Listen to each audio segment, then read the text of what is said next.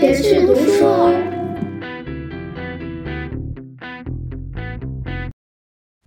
嗨，欢迎来到别去读书的第八期。小蝴蝶 INFP 的 MBTI 观察日记。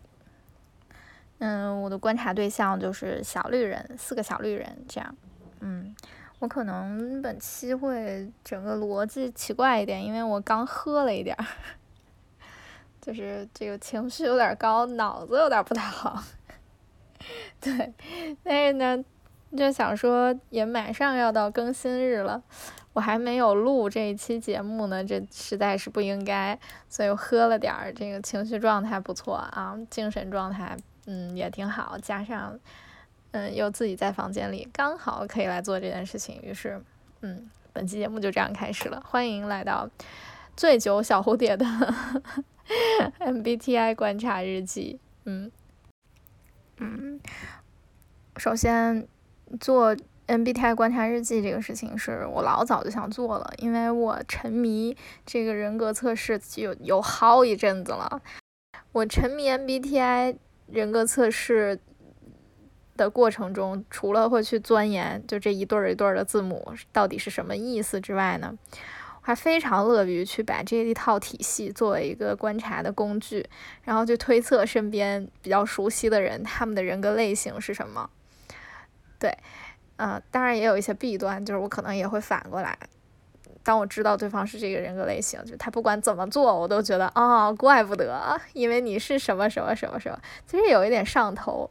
那这是一个很有意思的现象，因为我是一个有心理学背景知识基础的人，我学过那个大脑的构造，我考过那个一级的心理咨询师的证书。那我们当然知道，人类的人格它不是正态分布的，不是像十六型人格测试它最后给出的这种十六个类型，它预测的那样。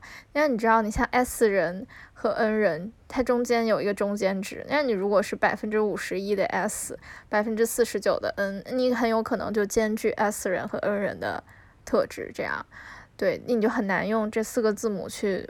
完全的涵盖一个人，可是它还是很好玩，就是它有一定的科学性嘛。所以到后面，它对我而言就是一个非常有趣的小游戏。就我一个人可以一直偷偷的玩，就是 我观察某一类人格啊，我还会去偷偷的去互联网上面、社交网络上面看一些别人写的小段子，别人做的表情包。还有相关的延伸的绘画作品，还有人会组 CP 呀，比方说像我们小蝴蝶就会被和 ENFJ 组成 CP。当然，就作为一个我是一个非常典型的 INFP，就是我的 I 值、N 值、F 值、P 值都很高。对，那我就会觉得说，嗯，对于我而言，如果有一个就是非常典型的 ENFJ，我们两个在一起可能会真的会非常合适。它是有一定的科学的意味在里面的，当然它不能完全涵盖所有人，因为其实很扯淡，全世界有六十亿，现在不止六十亿了吧，快七十亿人口，只有十六种类型吗？就能涵盖所有人吗？根本不可能的嘛。但是呢，就是它虽然不能完全涵盖，但它起码可以涵盖一部分，就还是有它的这个啊科学性的，所以。这是我沉迷的一个很大的背景原因，就是我还是相信它的一个适配的程度。嗯，它当然，我刚才也说了嘛，十六型非常的简单粗暴，可是呢，就是这种粗暴的区分也可以让我享受这种在同属一个人格类型的人的内部，他们还是有。细微的差别，你去观察那个差别也真的太有意思了。包括他们相同的地方也很好玩。所以，呃，前面啰嗦这么一堆，就是我就要交代一下，这个名为《小蝴蝶的 MBTI 观察日记》的连载，它从今天起就诞生啦。作为一个当下最久的 INFP，我要写一个观察日记。啊，用嘴讲一个观察日记，分享给对 MBTI 或者对 INFP 或者是对四种绿色小人儿 nfp enfp、INFJ、ENFJ 有兴趣的朋友，可以来 接下去收听我这期节目。天呐，我这个 tension up 太严重了，我要稍微冷静一下。其实我只是喝了一点点烧酒而已，但是我现在状态有点嗨，嗯。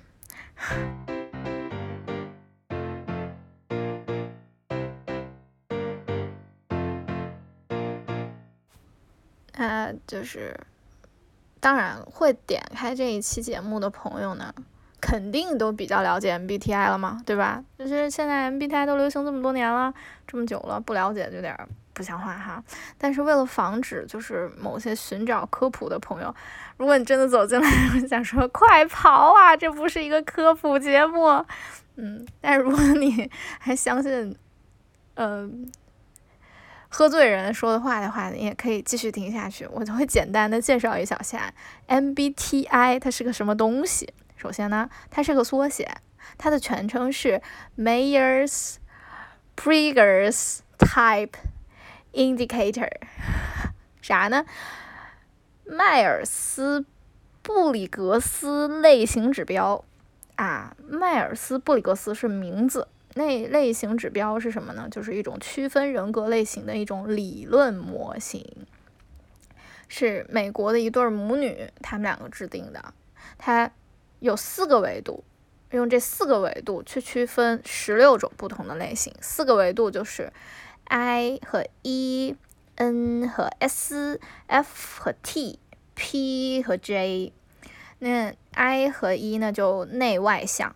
这个内外向不是说活泼或者是冷冷静内向，而是你的思考方式是外倾型还是内倾型？你比较喜欢呃社交关系来补充自己的能量，还是说独处来充电这样的？然后 NS 呢，就是你这个人呢是比较注重现实场景。还是说你比较注重这种跳跃式的，然后大局观的思维方式。F 和 T 很简单呐，就是你是感性型呢，还是理性逻辑型呢？P 和 J 就是你是有计划的人呢，还是没计划的人啊？目前看是这样。然后它这不同的组合，就这这八个字母呢，可以组成十六种不同的人格类型，是这样。同时呢，这十六种不同的人格类型呢，也被分为四个维度。它就你去去那个，应该是叫 Sixteen Personalities 的那个官网上面去测试的时候，你的测试最最后结果会出来一个拟人的那个呃图片，对，就是就就是这这就是一个一个小人物形象这样。然后这四个维度就是会有四种颜色，有绿色的人、黄色的人、蓝色的人和紫色的人。今天呢，我想要聊的就是绿色的人，也就是我本人 INFP 所处的那个象限里边都有谁？前面已经交代了，就是什么呢？ENFP、INFP、ENFJ、INFJ 这四种类型。好，我还是要再次强调一下，就是这是我一个个人的观察日记。那我个人其实代表什么？我身边很有可能某种人格类型它很少，所以本期。啊，它就是一个非常，啊，怎么说呢，并不可以正向分布的一个小绿人观察日记。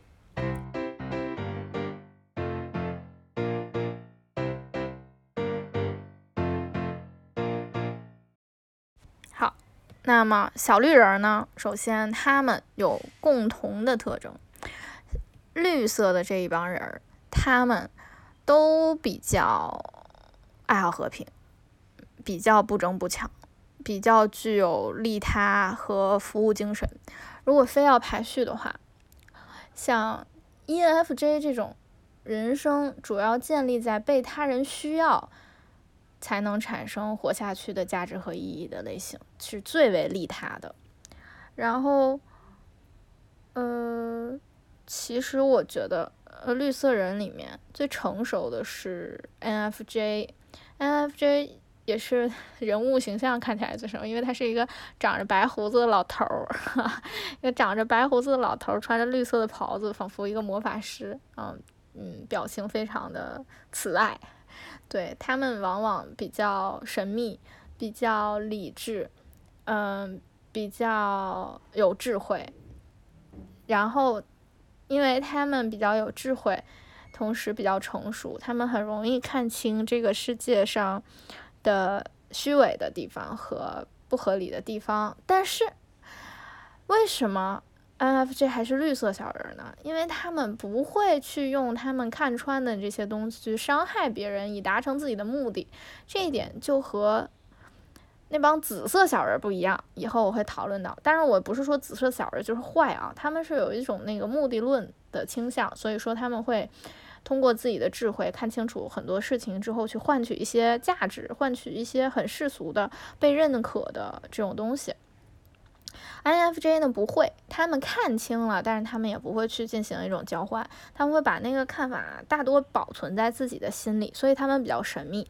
我认识的朋友里边有六七个 INFJ，非常多，他们非常统一的特质就是不是那么在乎外表。嗯，比较朴素，然后呢，比较神秘。我自己的观感是比较神秘。想要走进 INFJ 的内心，没有那么容易。他会表现得很友善，他会对你很不错，他了解你了，他甚至知道你的弱点，也不会去伤害你，因为他们对自己有一定的高的道德要求。这一点，所有的小绿人都是一样的，不管是 INFJ 还是 ENFJ 还是 INFP、ENFP。我们都具备很高的那个道德标准，在要求自己方面，对，所以呃，按我的了解，就是我觉得 INFJ 是很好相处、很值得信任的一群人，但是呢，他们往往把那些冷静自持和苦涩的东西吞下去，他们不会向外去寻求呃倾诉的渠道。和帮助，他们是 很典型的。我的朋友需要帮我，好，我会挺身而出。我的事情，你们千万不要来问。所以，如果你想知道你有没有真正走进一个 NFJ 的心里，你就看他会不会找你帮忙。如果一个白胡子老头他会比较没有负担的来找你帮忙，那证明你们的感情到一定的程度了，起码就是你稍微走进他心里一点了。嗯，与此不同的是，ENFJ，他们两个虽然只是说倾向不同，一个是向内倾，一个向外倾，但是 ENFJ 是一个非常非常热热衷于帮忙的人格类型，他们非常热衷于为他人提供一些力所能及的帮助。对于典型的 ENFJ 而言呢，嗯。能够帮助他人，能够被人需要，这是他们存在的价值。嗯，所以他们那个人物形象是一个拿着大宝剑的骑士，就可以看到那种英雄主义的倾向吧。然后我特别喜欢的，呃，那个男子偶像团体的成员，像那个 Monster X 的周宪和 Seventeen 的金敏奎。之前的金敏奎也是 ENFJ，后面变成了 ENTP，咱也不知道怎么从大宝剑变成骨折眉毛的，很奇怪。以后有机会可以聊一下。那他们都显示出一个很明显的特质，就是阳光开朗以及无穷的积极能量，而且是包括像金敏奎是之前他们。的队长曾经总结过他，他是整个团体十三个人里面最有可能为朋友两肋插刀的人，就是朋友只要有难，他一定会第一时间出现，这就是 ENFJ 的一个典型的特质。我为什么只能举韩国爱豆呢？因为我身边他没有这样的人。如果我要总结互联网上一个简单的小小交流，嗯，感受到的东西的话，他们。怎么说呢？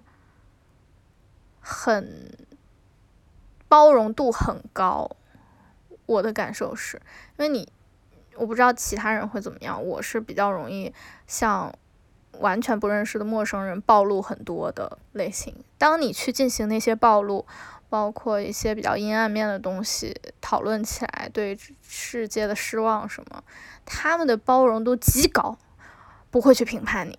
所以，如果你想要找一个人倾诉，不是想要得到什么很好的建议，啊，下一步应该怎么做的话，你就想要释放，而且想要被关怀和接纳，我的建议是去找 ENFJ，或者是像我 INFP，我们的包容度很高，而且我们给不了什么建议，我们会在情感上 包容你。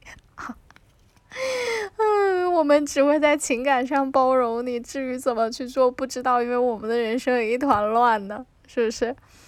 那说到这里，就直接意识流的由 ENFJ 走向 INFP，也就是小蝴蝶我。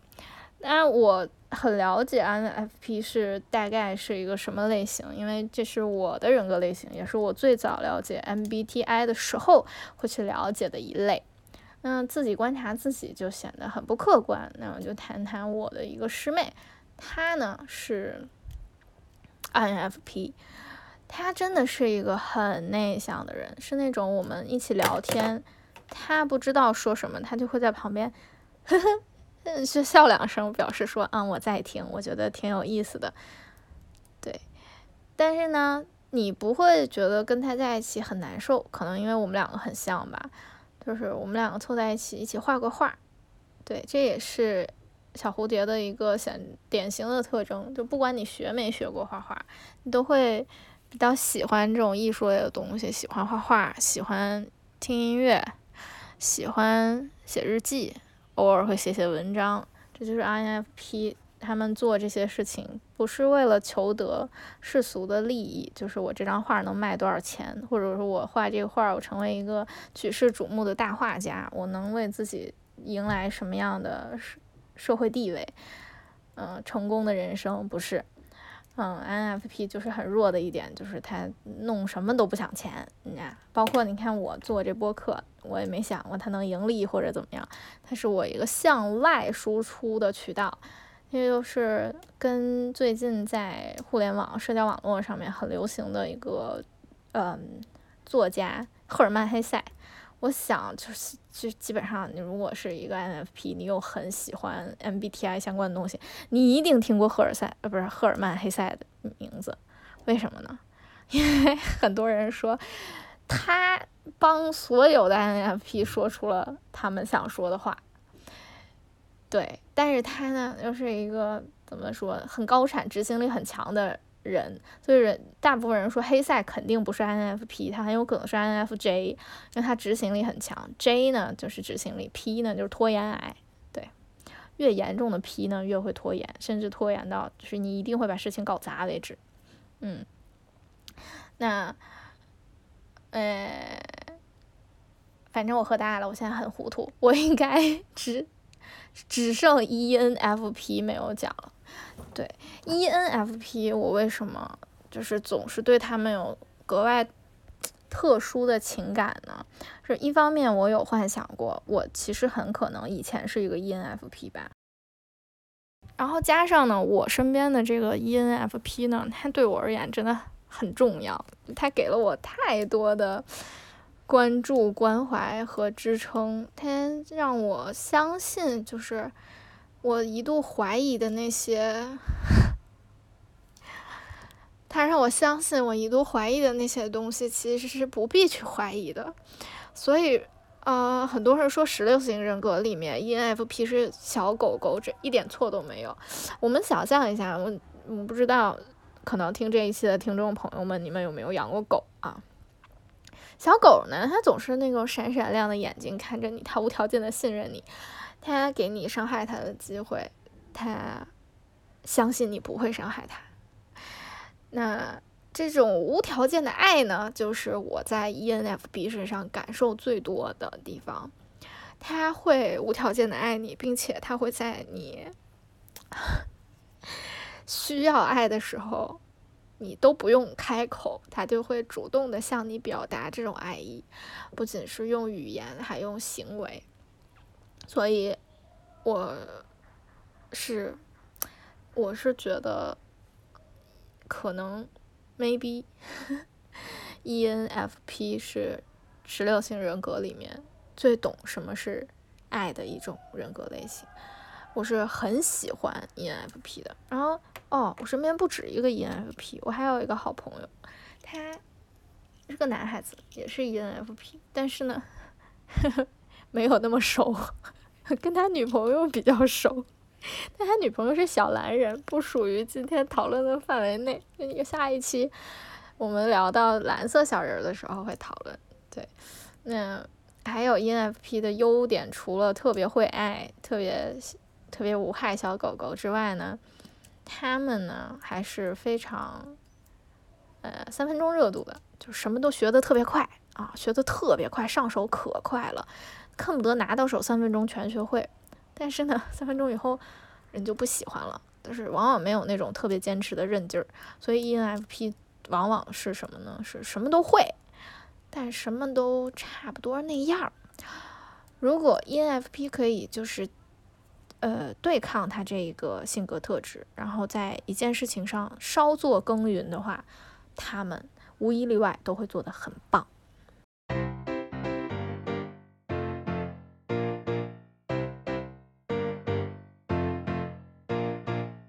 我们从呃更实力的角度上去稍微的深的谈一点这几种人格类型，我认为的优点、优势和一些缺憾吧。嗯，呃，结伴儿的说，我把两个 E 人放在一起，然后把两个 I 人放在一起来捉对儿来说。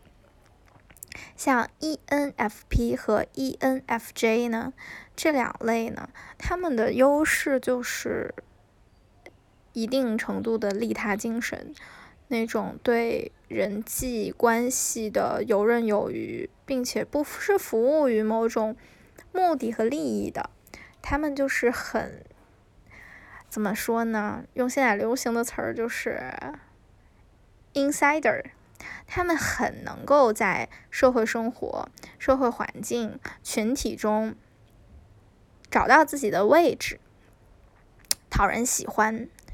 这种讨人喜欢，不是说他们就是去主动的去去讨好，去这样被人喜欢，而是他们本身的那些性格特质，那种非常适宜群体生活的，包括对人和人际关系这种开放的态度呢，导致他们就是会吸引到。别人的喜欢，那很正常嘛。你看见可爱的小狗、小猫，你不喜欢吗？就这个逻辑。但是呢，在我的观察里面，我觉得我的观察肯定不是那么准确啊。就是我的观察和感受里面，我觉得他们的缺憾可能也产生在这里。首先呢，ENFP 和 ENFJ 有一个很共通的地方，在于他们都都是那种。比较三分钟啊，这样说很容易得罪人，但是也得说，就是比较三分钟热度吧。啊，相比起来，ENFP 要比 ENFJ 三分钟热度更高一点，因为 J 人他毕竟是一个计划型，并且会贯彻自己计划的类型。对，P 人就是没有计划，然后你懂的，容易拖延，然后容易很多事情，嗯，还没开始就放弃了。对，那。嗯，在我看来，他们的缺憾可能也就是体现在这一点上，很多时候，并没有那么的能够集中注意力的去把一件事情全部做完做好，因为他们能量很多，他们还是希望最好是能把所有的事情都体验一遍，那就会让他们分心。不过，就算分心又能怎么样呢？在我心目中最爱的 ENFP 和 ENFJ，他们存在就好啦，他们不必一定要走向成功啊。我说出这种话，下一步就应该要讲 INFP 和 INFJ 巨大的致命缺点。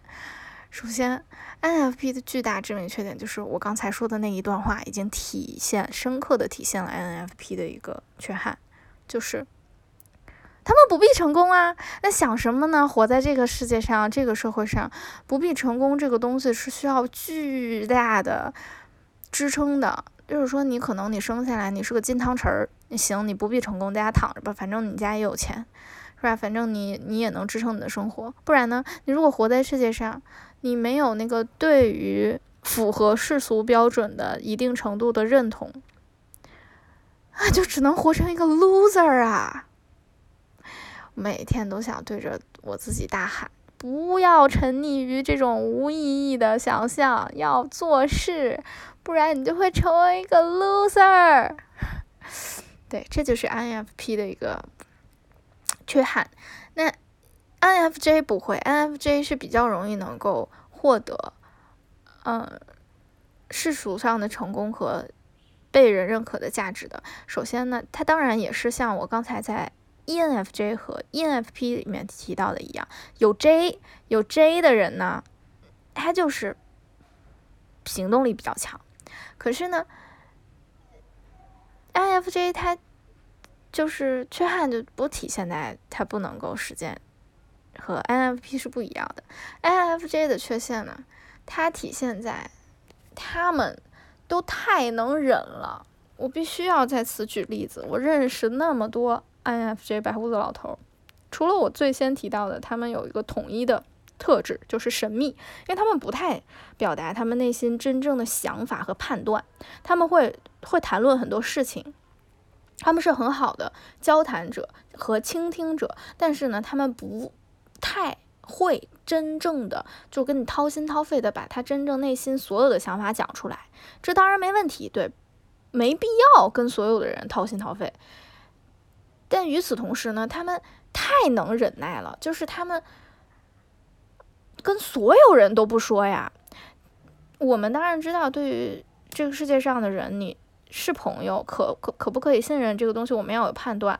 然后很多话你只能说给值得信任的人听。但是在我观察下来，我觉得 INFJ 的这一类朋友，特别是越极端的 N F J 越这样，他们是信任，但是也不会说，他们会担心给别人造成负面的影响。这是其一，还有就是他们习惯于把这些东西全部都放在心里，有的时候他们的内心已经兵荒马乱、崩溃，然后陷落，就是精神状态非常糟糕。但是他表面看起来还是好人一个，啥事儿没有，还可以继续工作，甚至还可以把工作做得很好。等到他这些工作什么全部都结束了，那个情绪似乎也已经过去了。的时候，他们才会像老牛反刍一样回过头来去看自己的情绪，去处理内心的这些问题。当然，咱们不是说这种模式不行，这种但这种模式就是内伤。有的时候，很多东西不是自己一己之力能够处理好的。很多爱 INFJ 的人也希望能够成为能够帮助他们的力量。可是他们不说呀，他们不说，他们不说这个就别人不知道啊。那什么事情都靠着自己挺过去，事后再知道的人会非常非常心疼。哎呀，所以我就很想跟我的 INFJ 的朋友们说，如果你们需要，你们要知道我是永远都在的，不要担心会给我的生活造成负面的。影响或者是压力，因为你们对我做的那些事情，你们帮助我的东西，我也一样想要在你们的人生里做到。嗯，这是，哎呀，怎么变成真心话阶段了？反正就是，这是我看在眼里，我觉得我最最心疼的部分吧。白胡子老头们，N F J 们，实在是太能忍了，太能忍了。真的，哎，你说你学学那个 N F P 们，没事哭一哭，喝点酒，喝大了之后录一期播客，啊！我现在有预感，我这期播客一定会扑街的，因为我脑子太乱了，而且我准备好的那个。我准备好的那个逻辑图，我现在根本就看不懂。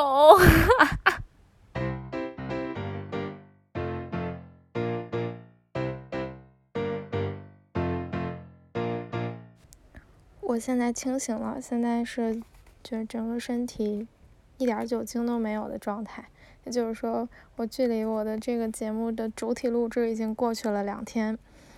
嗯，在这两天的过程中，还是在很认真的想 MBTI 人格测试的问题。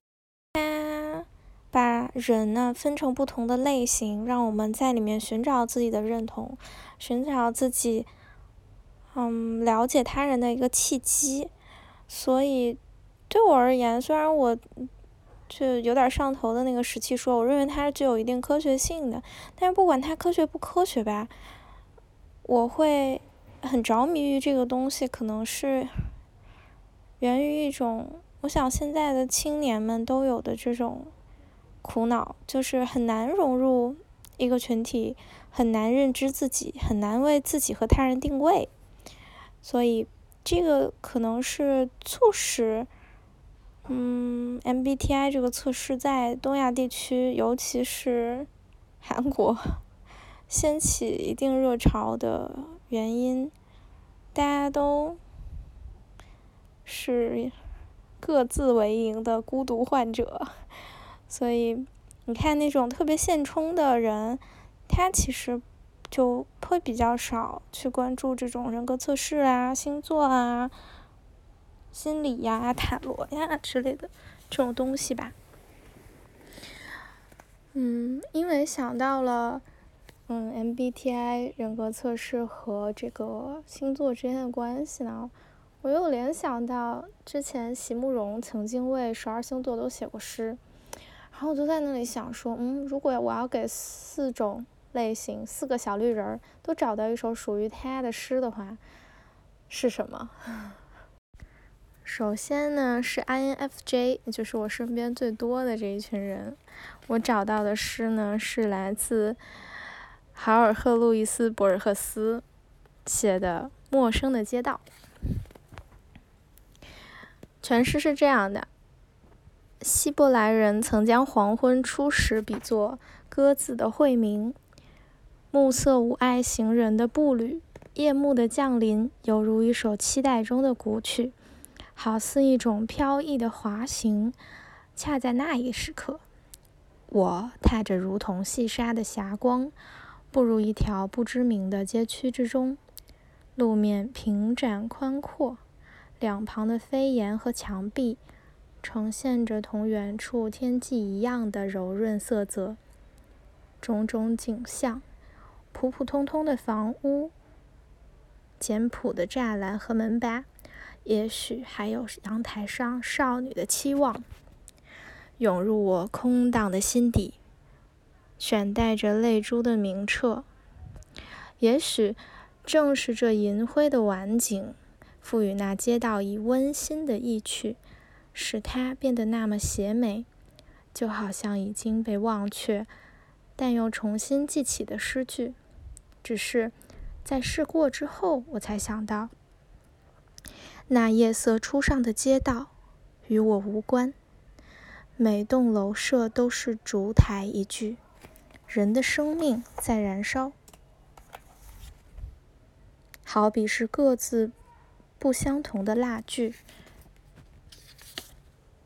我们向前跨出的每一步，都是在骷髅地里驱驰。为什么会选这一首呢？其实，就最让我感受到很像 INFJ 的地方，一个是外在的观察视角。整首诗，诗人走在一条陌生的街道上，他呈现了一个观察这个街道，并且去用想象和逻辑推理去完善自己对这个街道认知的过程。在我看来，INFJ 在生活里也是在做这样的事情。他们观察，然后用自己的逻辑去理解。但是呢？更重要的是，那夜色初上的街道与我无关。我觉得 INFJ 白胡子老头们都比较把自己摘出去，在生活里，在关系里都有一种把自己摘出去的感觉，不只是一个观察的外在视角。他们，嗯，并不是很喜欢人类，所以不愿意融入人类。但是呢，他们怜悯人类，所以他还是说。人的生命在燃烧，好比是各不相同的蜡炬。人的生命在燃烧，这代表什么？绚烂一时，烧光了你就死了，你就带了。我们向前跨出的每一步，都是在骷髅地里驱驰。这个骷髅地其实它指的是耶稣的受难处，又音译为各个他。嗯，所以你想，是一个有点悲观且外在的视角。你就明白他为什么不喜欢人类，为什么怜悯人类了。这是我对 INFJ 的一个感受。INFP 的话，因为我自己是 INFP，所以我很难去去描述清楚那个观感吧。嗯，所以我嗯就私心的选择了我比较喜欢，我可以说是最喜欢的诗人，嗯，夏雨的诗叫做《给时间以时间》。嗯，自从时间成了时间，我们就得给时间以时间。存在也就这样存在了，也不难，就被当作存在般了解。之后，如果轮到动机让我握住他的咽喉，一枪打穿他，我这一类的清醒在风琴中就几乎是风。而这样的早上，我就称之为柔软。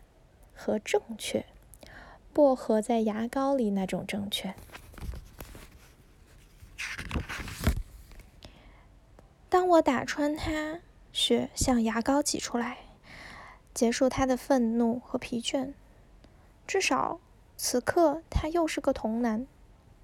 在死亡面前，如果我自称是凶手，他们就肯定要一套谋杀的论述。我把白天当作夜晚，这样大而残破，为了让此刻星光斑驳。而我爱过。死亡如果不是流浪，音乐是垂直的，我们就水平的躺。我为什么会选择这首诗呢？首先，广义上来说，大家会把 NFP 界定为，呃，一种。很具有哲人特质的类型，他们追求超然的、超越存在的、形而上的东西，而呢，他们又是思想巨人、行动的矮子，他们很难去进行实践。那在脑中干了什么呢？捏住他的咽喉，一枪打穿他，这种非常残忍的事情。而面对这样的行为呢？他去设想的东西是什么呢？是存在以上的东西啊。嗯，他说：“自从时间成了时间，我们就得给时间以时间。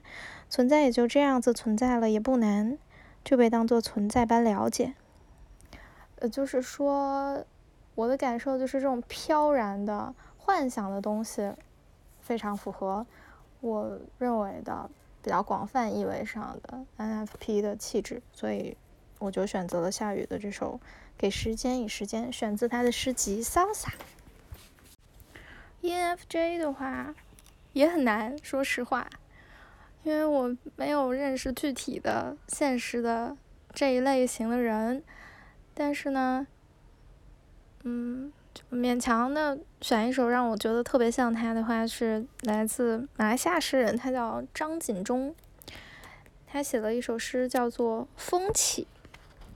嗯，大草原起风的时候，男人说：“我们到西部去吧。”大草原有个地方在召唤，那里没有下午，没有夜晚，只有无尽早晨阳光照耀在麦田。女人说。西部在哪里呢？我们就在西部。莫非你要去那荒凉的澳洲西部，那个马来半岛诗人自我放逐的小镇吗？你不是喜欢咖啡店外冬日午后阳光的街道吗？男人说：“是的，我喜欢。可是不是的，冬日午后阳光总有渐渐隐没的时候，那街道就荒凉的令人受不了。”在大草原的西部没有日落，就像我们的记忆一样，永远不会消失。你要跟我到西部去吗？他问。好啊，他说。我们什么时候去呢？等到大草原起风的时候吧。他说。你愿意等到大草原起风的时候吗？女人说。好啊。在西部日落之前，我都在这里等你。大草原的风吹过他头发的时候，男人别过头去把泪水擦掉。窗外在下雨了。我为什么会选这一首呢？首先，我觉得 ENFJ 是非常适合在人群中生活的一类人，因为他们会从自我与他人之间的关系，包括符合整个族群。外部的社会的要求和需要，他们会从这些地方获得成就感。他们并不是一个倾向于寻找非常强烈自我的类型，而是倾向于融入一个和谐的环境的类型。但是，融入环境总是会造成一些与自我内心的矛盾吧。就像这里面的这个男人和女人在说话的时候，前面最触动我的，让我觉得最像 ENFJ 的部分是男人回答女人的这个话。女人问他吗？你不是最喜欢啊冬天可以晒得太晒着太阳的咖啡店吗？男人说：是的，我喜欢，可是不是的。我觉得这就是我感觉到的 ENFJ 的气质。你不是喜欢？人人类吗？你不是喜欢社交，喜欢和人玩在一起吗？我觉得 ENFJ 会说：“是的，我喜欢，可是不是的。”对，这是我会觉得说这首诗叫《风起》，它很能让我联想到 ENFJ 的一个地方。哦，不知道 真正的 ENFJ 会不会同意吧？反正这就是我的感受了。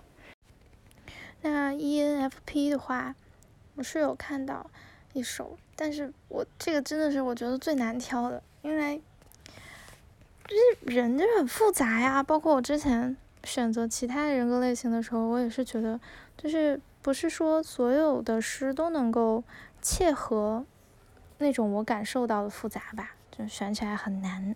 那我有看到一首秀红的诗，叫《平》，我觉得还挺像的。他写的是什么呢？其上你无忧愁，汲水的瓷瓶，在岸上如在古代，如在泠泠泉边。你无忧愁，你饮其中干裂；又在深林，千万片叶面欲滴着透明。散步过此，你用瓶即饮清液，诗一一形成，随时倾注，乐声不住地拍动着驳翅。我在其中，我是白羽，岸上列满期待，一如岸上，你零步射重重的时光前来，取走那瓶。其实这是一个秀红写的比较短的咏物的诗歌，但是呢，如果就我的观感来看，我会觉得 ENFP 虽然很像。呃，小狗，它们很合群，很愉悦，很欢快。但由于我认识的这位 ENFP 呢，他呢，嗯，是个想法很深的人，所以给我的感觉就是，他看似好像是没有忧愁的一个人，看似好像是，甚至是他存在都可以是一种风景。ENFP 的存在甚至都可以是一种风景，因为越到成年，我们越会发现，在成年人的世界里面，单纯的愉快的人实在是非常非常少见，或者说，即便是单纯且愉快的人，他也很很吝啬于把这个能量去分享出来，让大家感受得到，然后这很难，但是小狗狗们就是有这样的能量。它就显得好像好像是那种一点忧愁都没有的一只瓶，但其实这个瓶，它才最懂水是装在它身体里的水是什么样子的。嗯，就是我的感受。当然，我觉得不是特别贴切，真选不到更贴切的就是了。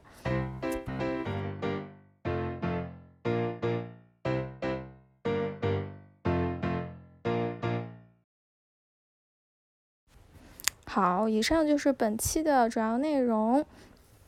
半期喝醉酒的小蝴蝶，半期冷静读诗的小蝴蝶带来的小蝴蝶的 MBTI 观察日记小绿人版。